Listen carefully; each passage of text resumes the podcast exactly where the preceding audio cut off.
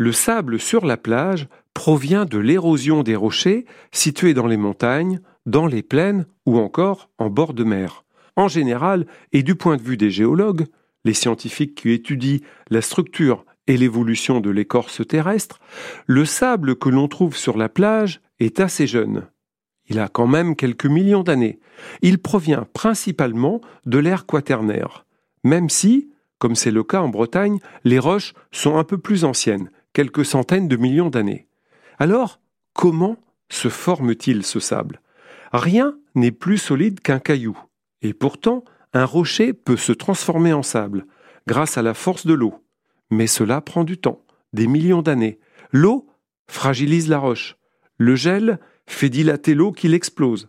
Les vagues lui arrachent des fragments. En roulant dans l'eau, les cailloux s'arrondissent et se cassent. Cela donne du sable grossier, puis du sable fin. Mais ce n'est pas la seule énigme. Le sable arrive également par les fleuves, qui transportent les sables qui résultent de l'érosion des roches en amont. Il arrive également que l'on découvre des sables loin des plages. Ce sont alors des produits de l'érosion laissés par des rivières asséchées, abandonnées, ou encore des rivages plus anciens. Par exemple, en forêt d'Hermenonville, près de Fontainebleau, il y avait en effet une plage. Il y a de cela 65 millions d'années. Comme quoi tout a une histoire.